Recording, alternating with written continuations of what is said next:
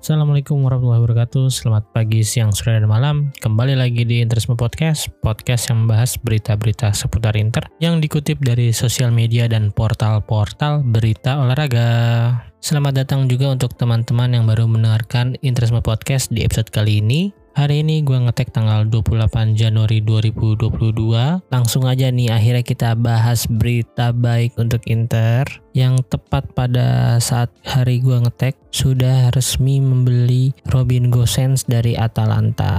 Atau lebih tepatnya sih meminjam dulu ya mendatangkan pemain baru dari Atalanta dengan status pinjaman dan ada opsi kewajiban tebus. Dengan harga 22 juta euro plus bonus-bonus mungkin akan di angka 25 juta euro. Robin Gosens tampaknya akan menggunakan nomor punggung 18 peninggalan dari Kuatko Asamoah ya terakhir pemain yang pakai nomor itu si Asamoah. Dan unik Selanjutnya sebelum Robin Gosens ada pemain yang ditransfer dari Atalanta dengan inisial yang sama ya RG juga nih. Kalian udah pada tahu kan siapa RG itu?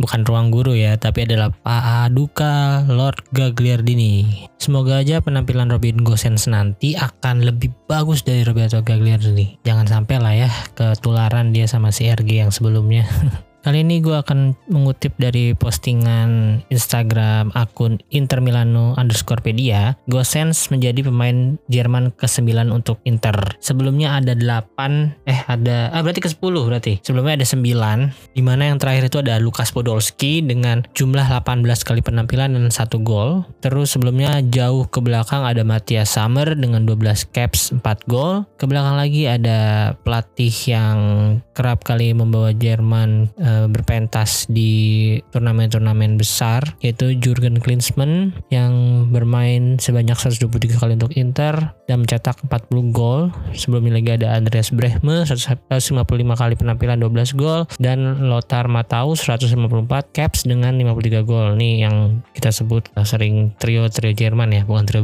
Belanda. Terus ada Karl-Heinz Rummenigge dengan 107 penampilan dan 42 gol nih pelatih sekarang latih di mana dia? Terakhir kan waktu itu eh bukan bukan latih sorry Dirtek ya Dirteknya Munchen waktu itu. Sekarang masih atau enggak gue lupa. Terus sebelumnya ada Hansi Muller dengan 67 penampilan 13 gol. Dan yang paling pertama ada Horst Zimaniak gimana tuh bacanya tuh? Tulisannya SZY Maniak dengan 12 kali penampilan dan tidak mencetakkan satu gol pun. Uh, padahal posisinya midfielder ya. Jumlah pemainnya juga nggak banyak sih transfer Gosens ini benar-benar Opa Marota masterclass banget sih. Karena uh, sebelum ditawar oleh Inter si Gosens ini udah ditawar duluan sama Newcastle dengan harga 30 juta. Si Atalanta maunya 35 terus ini justru mau dibeli oleh uh, Inter dengan harga 22 plus 3 jutaan. Nah untuk 3 jutanya itu menurut uh, Nima Tafrot nih dari Luca Marchetti juga nih kayaknya nih agen atau seorang ini juga jurnal jurnalis juga 3 juta itu dibagi jadi tiga ini ya, tiga rincian. Satu juta terkait dengan jumlah pertandingan, satu juta terkait dengan jumlah penampilan di UCL, satu juta terkait dengan jumlah pertandingan jika Inter menang. Jadi ada ininya lah, ada terms and conditionnya nanti untuk 3 jutanya. Ya semoga aja itu tercapai semua sih. Kita nggak rugi juga kalau misalnya kita membayar 3 juta atau sejumlah tambahan untuk bonus, tapi emang impactnya GoSense di Inter juga bagus, fair lah gitu jadinya. Walaupun saat ini kondisi Robin Gosens masih dalam pemulihan cederanya yaitu cedera hamstring. Kemarin sih saat kita lihat video atau foto-fotonya dia lagi tes medis di KONI dan klinik humanitas itu sih udah bisa jalan atau uh, ya nggak nggak nggak kelihatan cedera ya. Jadi mungkin emang udah nggak cedera tapi masih dalam proses pembelian aja nih. Dan gue harap juga Inzaghi gak memaksakan Gosen langsung dimainin sih. Seenggaknya ya nggak apa-apa sekarang ada Perisic, dia jadi backup Perisic dulu sambil pemulihan cederanya musim ini memang musim yang berat bagi Robin Gosens ya karena selama ini dia udah menepi sebanyak sekitar 120 harian lah ya pokoknya dan harus absen di di 21 game Atalanta musim ini. Padahal musim sebelumnya dia hanya absen sebanyak 5 pertandingan. Itu pun uh, ada yang disebabkan oleh Covid ya. Kalau musim kemarin dia bisa bermain sebanyak 32 kali di Serie A dan mencatatkan 11 gol, 6 assist. Ini jumlah yang cukup banyak ya untuk seorang back atau left wing back lah ya. E, dengan 11 gol hampir melewati rekornya Materazzi dengan 12 gol. Kemarin ketika dia diwawancara dia juga sempat ditanya hal tersebut dan ya mungkin salah satu ambisinya juga memecahkan rekor itu ya selama dia main di Inter dan gue harapkan bisa di musim depan kayaknya. Kalau musim ini sih karena udah setengah musim jalan ya agak sulit ya untuk lewatin uh, rekor golnya itu. Dan kalau musim depan dia sehat terus nggak cedera dan bisa main uh, dengan jumlah pertandingan yang banyak bersama Inzaghi musim depan tampaknya dia akan bisa sih menurut gue untuk melewati rekor itu karena strategi Inzaghi kalian tahu sendiri kan ini sangat mengakomodasi dua wing dan dua wide CB-nya ini untuk sering mencetak gol gitu. Kadang-kadang yang seperti kita bahas sebelumnya itu kayak Bastoni, D'Ambrosio, Perisic, Dumfries itu sangat sering untuk masuk ke dalam kotak penalti. Dan kalau kita lihat penampilan atau permainannya si Gosens di Atalanta ini juga gak jarang. Walaupun beda pelatih ya, si Gasper ini juga gak jarang gitu menginstruksikan kalau si Robin Gosens untuk sering maju ke depan atau ke kotak penalti. Kan kirinya Gosens, kanannya Hatebur kadang-kadang. Nah, dua pemain ini tuh memiliki cetak gol yang hampir sama lah ya. Crossingnya juga bagus dan bola udaranya juga bagus Gosen sering kalau nggak salah dia nyetak gol dari sundulan. Pokoknya kombinasi antara eh, dua left wing backnya Atalanta waktu itu lumayan mengerikan ya sempet Hatabur dan Gosens tuh kanan kiri eh, mengancam. Dan ini gue akan sedikit membacakan eh, interview Gosens dengan Inter TV untuk pertama kalinya. Ini juga udah ditranslate oleh Inter Milanopedia ya. Pertama bagaimana perasaannya bergabung dengan Inter?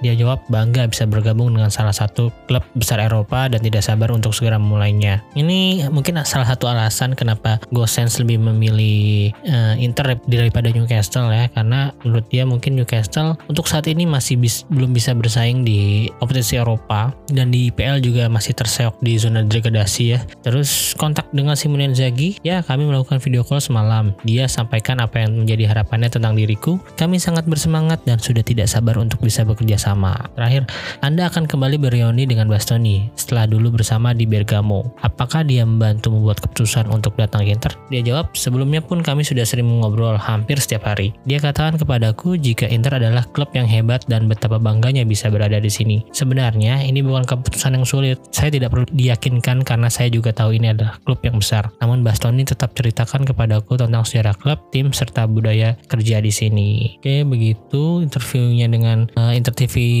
di YouTube ya. Selengkapnya kalian juga bisa nonton sendiri itu sekitar 5 menitan ya kalau nggak salah di Instagram juga ada sih, cuman yang lebih lengkapnya di YouTube. Oh iya, selain si Robin Gosens, pat pada hari gua ngetek nih sebelum gua ngetek banget juga udah ada berita di Twitter dan di Instagram kalau si ganteng Felipe Caicedo udah mendarat kembali di Italia setelah dia berlibur dengan pacarnya dan dikabarkan udah siap atau udah menjalani tes uh, medis ya di KONI dan selanjutnya mungkin akan di klinik humanitas seperti biasa. Tapi sedihnya eh, nggak uh, ada wartawan atau fans Inter yang menunggunya di sana nih.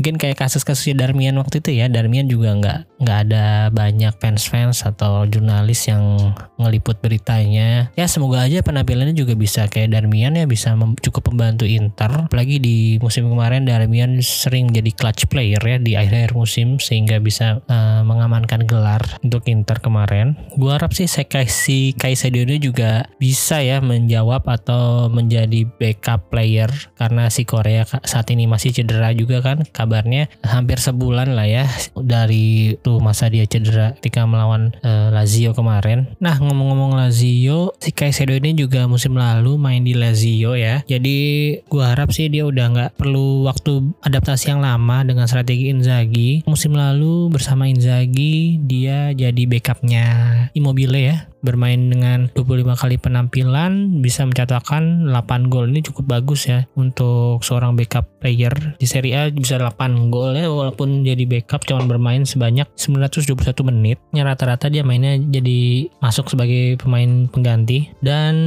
Sebenarnya dari Lazio kemarin mungkin karena penampilannya cukup bagus dia ditransfer ke Genoa dengan jumlah biaya transfer sebesar 20 juta euro. Cuman gue nggak tahu kenapa mungkin di Genoa nggak nggak terlalu nyetel ya selama setengah musim kemarin dia cuman mencetakkan satu gol dan tiga assist. Kalau kita lihat dari U-score karakteristik bermainnya ini nggak untuk strengthnya nggak ada signifikan strength. Untuk weaknessnya disiplinnya yang uh, jadi sorotan menurut mereka. Untuk untuk style of play-nya likes to do layoff and likes to play short pass. Postur badannya mu, mu cukup bagus ya untuk seorang striker ya walaupun umurnya udah 33 tahun ya kita lihat aja Zeko yang 36 tahun juga masih bisa bersaing di Serie A dengan back-back yang rata-rata juga nggak ada. Maksudnya uh, ada yang nggak muda lagi ya. Mungkin harusnya sih masih bisa merepotkan lini-lini belakang tim-tim lawan Serie A ya.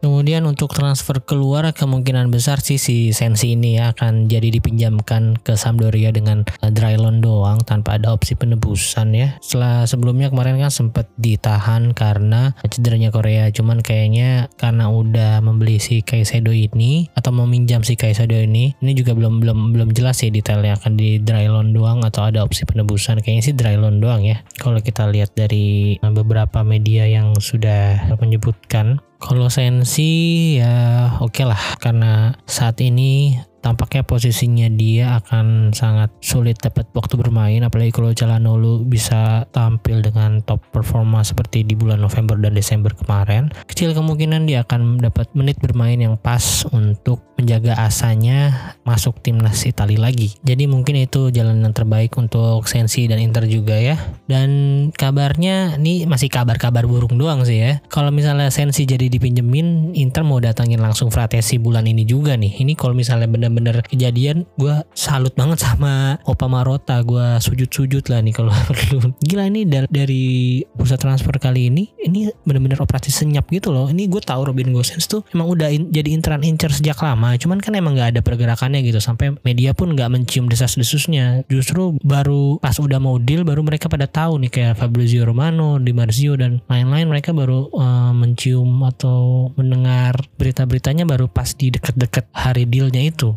jadi benar-benar ini Opa Morata kali ini di bursa transfer ini tentunya sangat baik ya menurut gue ya sangat efisien ya karena keuangan Inter juga nggak bisa menghambur-hamburkan duit yang banyak. Cuman ini deal-dealnya sih gila sih. Robin Gosens loan deal selama 18 bulan baru wajiban tebus setelah itu itu tuh good deal sih menurut gue.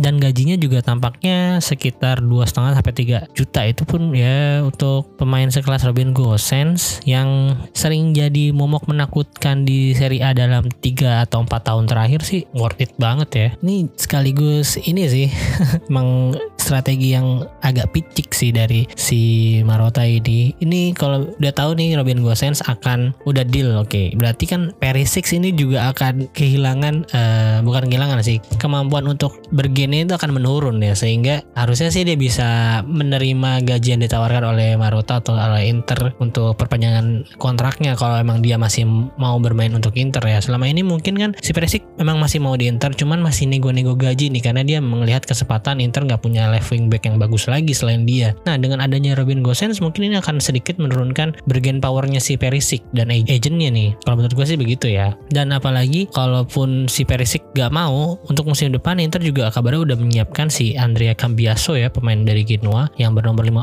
eh, punggung 50 dia posisinya juga sebagai left wing back di Genoa. Kemarin sih gue lihat highlightnya cukup bagus ya dan saat uh, statistiknya musim ini juga cukup bagus. Dia pemain muda juga. Kalau jadi backup Robin Gosens sih masih oke-oke aja. Sebenarnya gue kalau Inter punya back lagi back atau uh, center back benar-benar center back ya gue juga sangat mendukung kalau di Marco yang dijadikan uh, pelapis Gosens musim depan. Karena secara potensial crossing crossing di Marco itu bagus banget. Apalagi kalau misalnya musim depan kita punya target man yang lebih baik daripada Zeko wah itu umpan-umpan di Marcos cukup memanjakan ya. Apalagi untuk main-main seperti si Icardi eh.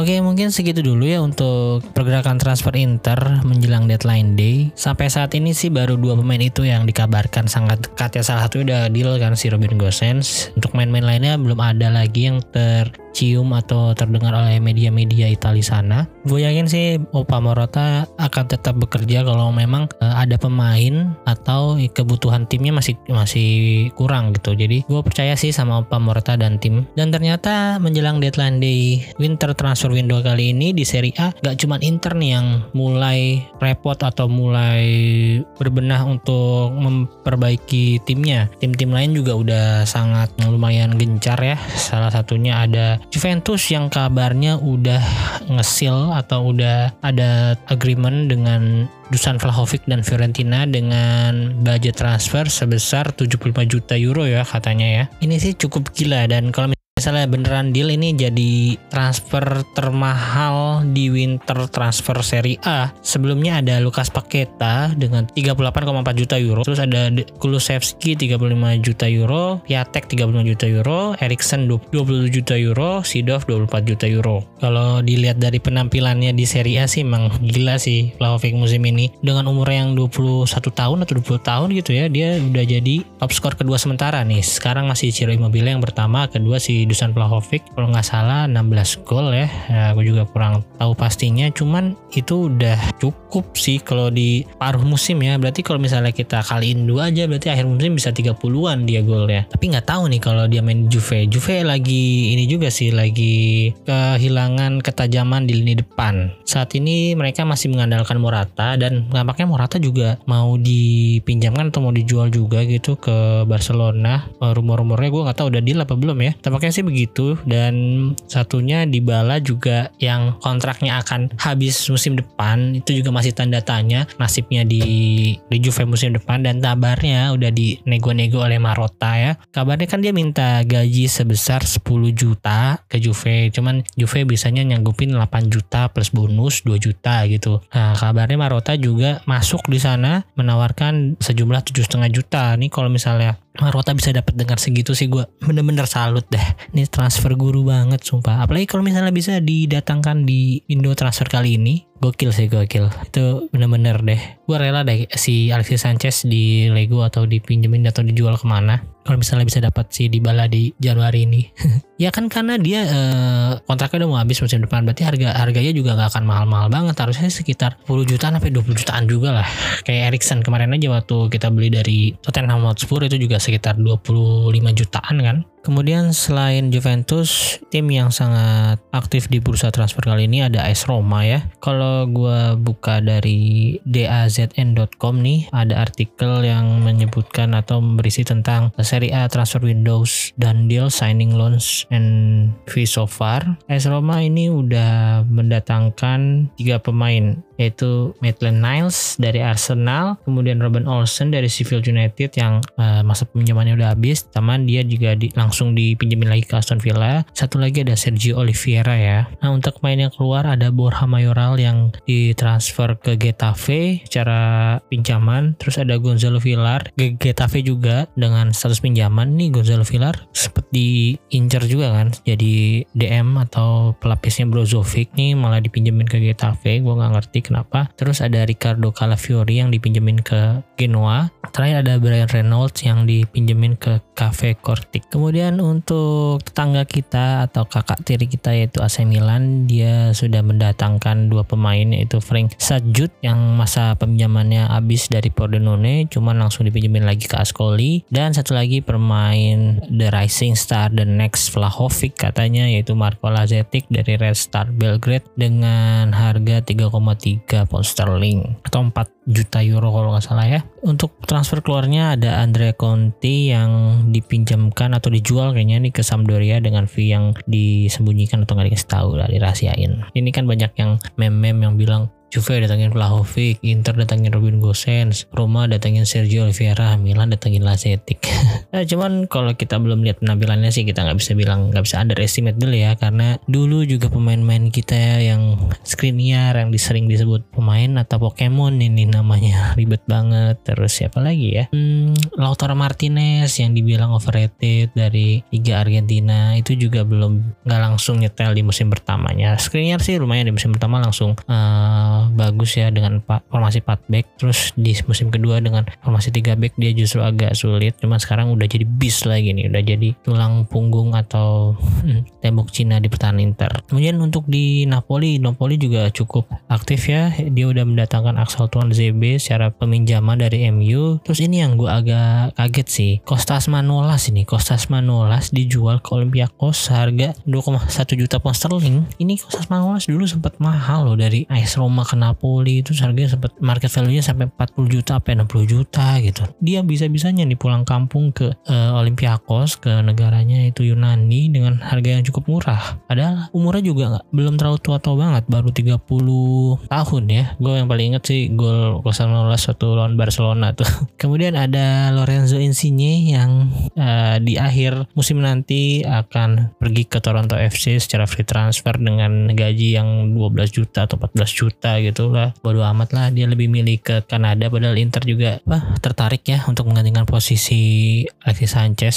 Cuman kayaknya Inter lebih tertarik ke Dybala nih. Gajinya lebih masuk akal lebih 12 juta saingannya. Bodo amat lah dia nggak mungkin nggak mau main di timnas Italia lagi. Kemudian untuk tim-tim lainnya yang sangat menarik di sini ada Sampdoria juga ya. Sampdoria ini udah mendatangkan Thomas Rincon dari Torino secara pinjaman terus ada Conti tadi dari Milan Giacomo Magnani dari Barcelona dan uh, kemungkinan akan mendatangkan Stefano Sensi juga ya secara pinjaman dari Inter. Untuk pemain yang keluar ada Fabio De Pauli ke Verona secara pinjaman, Adrian Silva dirilis, uh, Ernesto Starregrosa nggak kenal, Julian Cabut nggak kenal. Kemudian yang menarik lagi ada Torino. Nah, Torino nih ini gue kaget juga ya si Lazio ngelepas Mohamed Fares ke Torino secara peminjaman ya. Uh, padahal ini juga sempat dikaitkan dengan Inter nih si Fares ini. Ini jadi pelapis Perisik juga bagus lumayan ya dia uh, tinggi, posturnya bagus, larinya cukup kenceng dari Aljazair ya. Temannya Ishak Belfodil sama Sapir Taider.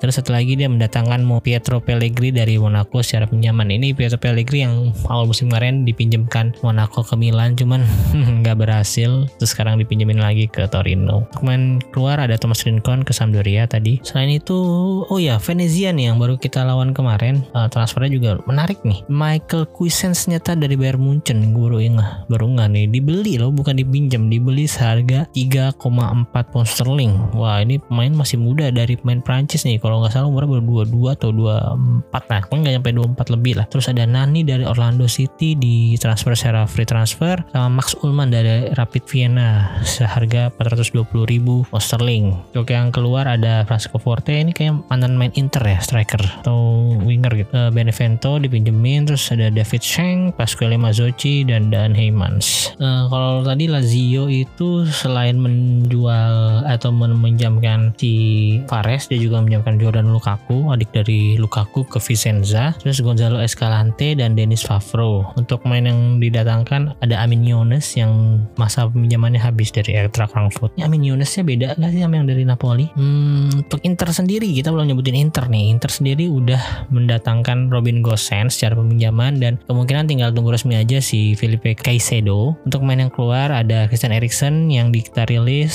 secara free agent. Udah ada Facundo Colidio yang kita pinjamkan ke Tigre. Ini kalau nggak salah Tigre timnya Ruben Bota dulu ya. Apa Inter pernah pinjamin Ruben Bota ke Tigre gitu pokoknya lupa dah. Terus terakhir ada Martin Satriano yang dipinjam dikirimkan ke Brest tim dari Ligue 1 Prancis. Siapa lagi nih yang lumayan ini? Oh, Atlanta dulu. Atlanta setelah kehilangan uh, Robin Gosens, mereka juga udah mengantisipasinya dengan mendatangkan Jeremy Buga dari Sassuolo seharga 18,5 juta pound sterling. Ini cukup bagus ya Jeremy Buga. Sangat merepotkan juga kalau Inter ketika Inter bertemu Sassuolo selain si Berardi, Buga sama satu lagi siapa ya? Mirip-mirip juga deh. Uh, Rogerio, Rogerio itu di kanan ya kalau nggak salah Rogerio buka di kiri. Untuk pemain keluarnya selain Robin Gosens ada Matteo Lovato yang dipinjamkan ke Cagliari secara loan. Kemudian ada Roberto Piccoli. Roberto Piccoli ini kalau kalian ingat ketika Inter hampir kalah sama Atalanta itu tuh dia golin cuman uh, golnya harus dianulir karena bolanya udah melewati garis gawang sebelum Handanovic menghalaunya. Nah untuk Cagliari sendiri tuh setelah eh, selain mendatangkan Lovato dia juga mendatangkan gol Daniga dari Sassuolo. Tapi harus melepas Farago secara loan Diego Godin. Ini Diego Godin Godin dirilis ke Atletico Mineiro. Mungkin tidak kemahalan gajinya Godin mungkin ya. Terus Diego Farias juga dirilis ke Benevento. Hmm apalagi ya? Oh Fiorentina juga nih. Fiorentina udah mengantisipasi kehilangan Vlahovic dengan mendatangkan Christoph Viatek tembakan-tembakan gitu tuh yang kalau uh, selebrasi tembakan tuh mantan main Milan. Terus uh, melepas Jonathan Ikone ke Lille dengan harga 13 juta euro. Kemudian Christian Dalemura dan ini yang gue kaget juga nih Marco Benassi dipinjamin ke Empoli secara loan. Hmm menarik juga nih. Sebenarnya masih banyak lagi transfer-transfer pemain. Kalau kalian mau lihat lengkapnya atau detailsnya kalian bisa search di Google keywordnya latest transfer window seri A. Itu nanti tinggal pilih aja. Ada dari ESPN atau dari transfermarket.com kalau kalian mau lebih detailnya tuh ada di sana. Gue akan sebutin beberapa aja nih yang latest ya latest uh, transfer. Ini ada Daniel Baselli dari Torino ke Cagliari terus Robin Gosens Atalanta ke Inter dan Heyman Venezia ke Charleroi terus Pellegrini tadi Monaco ke Torino James Agbakwan Abankwah dari Udinese ke Saint Pat terus bla bla bla bla bla banyak sekali. Dan kebanyakan sih ini memang uh, ini ya peminjaman loan transfer ya jarang yang dibeli. Mungkin si Lazetic ini nih yang dibeli dari Red Star ke AC Milan karena Milan klub kaya ya jadi dia nggak mau minjam mau langsung beli. Terus yang lain sih pada loan loan transfer semua nih kalau nggak loan transfer and loan